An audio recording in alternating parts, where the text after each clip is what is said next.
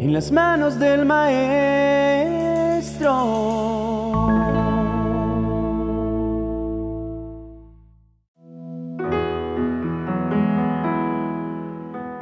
Bombardeos, imágenes impactantes, lágrimas. Tu corazón comienza a latir más rápido. Te preguntas, ¿por qué está pasando esto? ¿Por qué justo en este instante?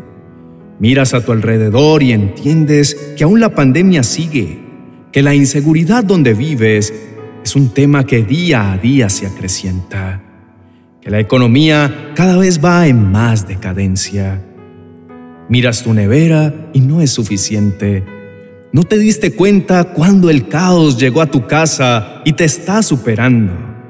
Y para descansar, prendes la televisión y lo primero que ves es más sufrimiento, imágenes desgarradoras, muchas heridas, muchas muertes, muchas enfermedades y un sinnúmero de situaciones que roban nuestra paz y nuestra tranquilidad. Créame, yo estaba así tratando de descansar de un día muy difícil cuando comencé a escuchar que las personas estaban muriendo por una guerra que no solo amenaza a los países involucrados, sino a todo el mundo. Cada vez se vuelve más palpable la maldad que hay en la tierra. Ya no sabemos dónde ocultarnos. No les miento. Quisiera tener un lugar para poder esconderme y olvidarme de todo lo que está pasando. Pero ahí, pensando en a qué lugar podría ir para poder resguardarme de todo este caos, vino a mi mente que no hay lugar más alto y grande que estar a los pies de Cristo. Entonces, esta reflexión no es para nombrar una y otra vez todo el caos que estamos viviendo, porque probablemente si ingresaste a este link es porque estás agobiado, porque ya no encuentras ningún otro sitio seguro más que la presencia de Dios y lo estás buscando en este instante.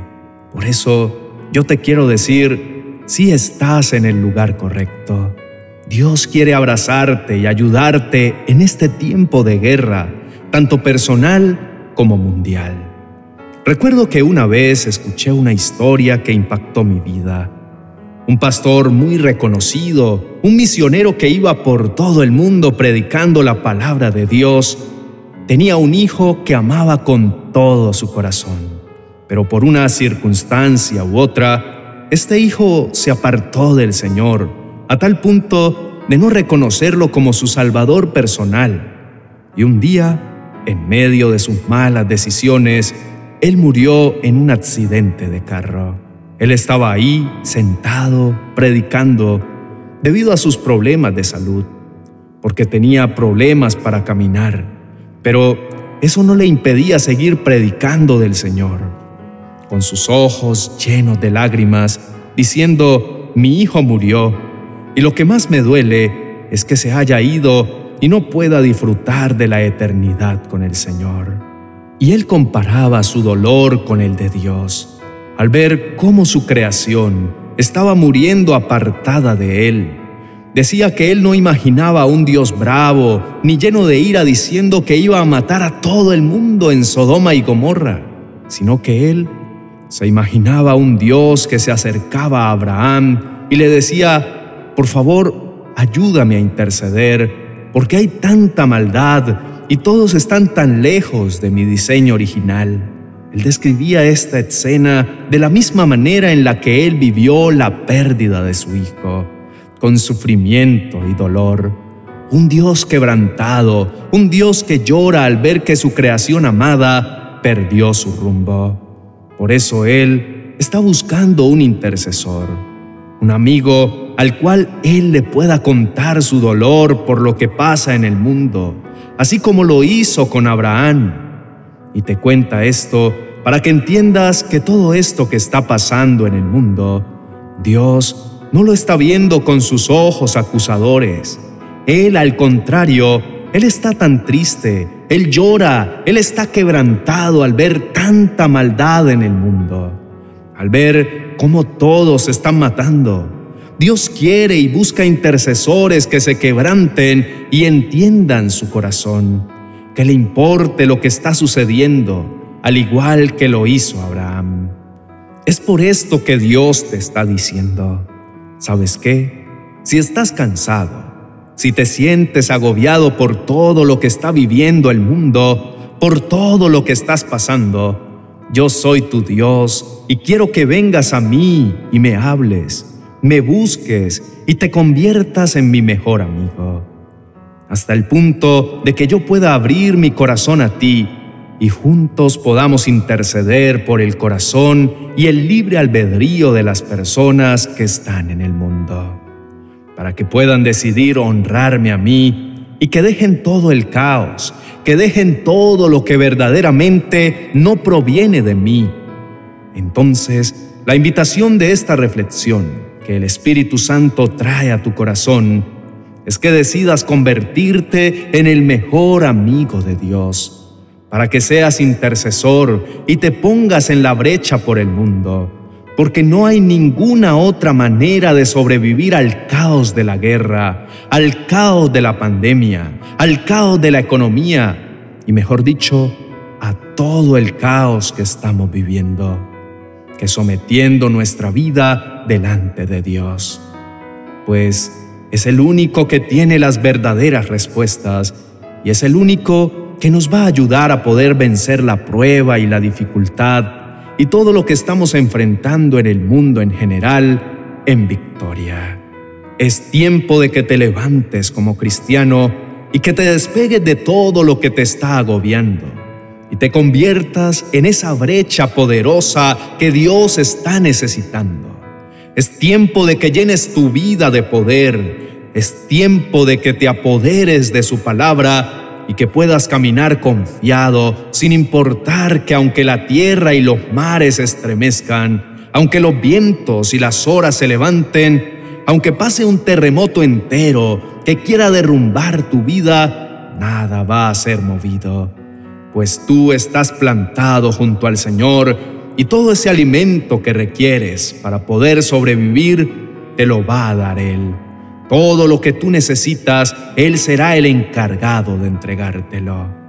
Entonces, dile adiós a la desesperación, dile adiós a la desesperanza, dile adiós a la guerra, dile adiós a todo lo que te aleja del propósito que Dios tiene para ti y comienza a decirle hola a la intercesión, hola a la intimidad con Dios, hola al conocimiento de la palabra de Dios y hola a todo lo que te hace un hijo amado por Dios.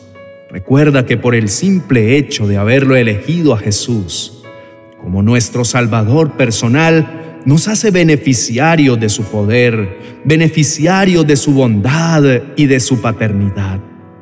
Pero en serio, sí vale la pena pagar el precio para pasar de hijos a mejores amigos, porque hay dos maneras de poder vivir la primera es simplemente por misericordia o por quedarte en un primer nivel.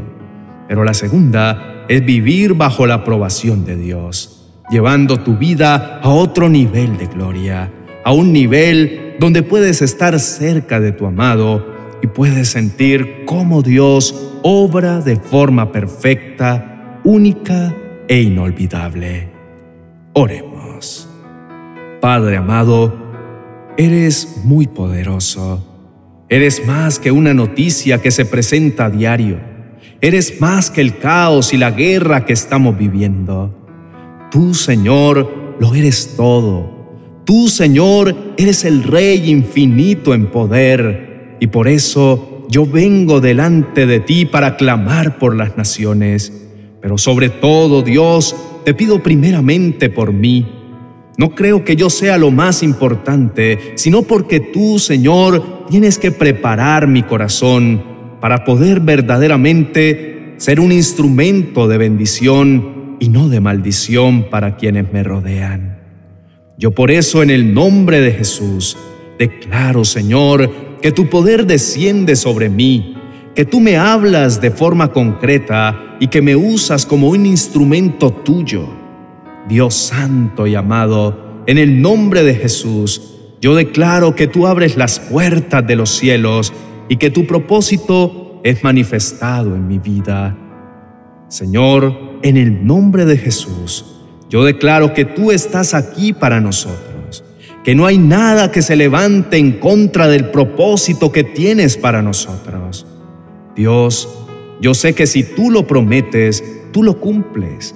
Por eso es que descanso confiadamente, entendiendo que tú eres perfecto y digno de poder, y no nos darás una carga que no seamos capaces de llevar. Gracias, amado Padre. Gracias porque tú tienes el control de las naciones. En el nombre de Jesús, declaro que toda guerra que está ocurriendo en el mundo, todos los países que de una u otra forma están involucrados, pueden escuchar tu voz de forma personal, de forma impactante, para que puedan cambiar y transformar su manera de gobernar. También oro, Señor, por la economía tan difícil que está pasando el mundo. Y en el nombre de Jesús, declaro que esa economía comienza a restablecerse, comienza a sanarse, a ir a otro nivel, porque tú, Señor, eres el único que tiene la respuesta a todo lo que vivimos, Señor. Por eso es que te entregamos el mundo entero, te entregamos nuestra familia, nuestra vida personal y todo lo que somos. Y descansamos plenamente en que tú tienes el control. Te adoramos, Señor, porque eres el Rey infinito en poder. Te adoramos porque eres más de lo que imaginamos. Y te adoramos porque eres el único por el cual vale la pena levantarse a diario. Gracias porque eres quien me da propósito quien me da de la paz que sobrepasa todo entendimiento, que sobrepasa toda guerra, que sobrepasa todo problema y toda inseguridad. Así que te adoramos, Señor. Te adoramos porque eres Dios infinito en poder. Eres un Dios que no cambia cuando el mundo está cambiando. Eres un Dios constante que permanece siendo fiel y amoroso. Gracias, Señor en el nombre de Jesús. Amén y amén.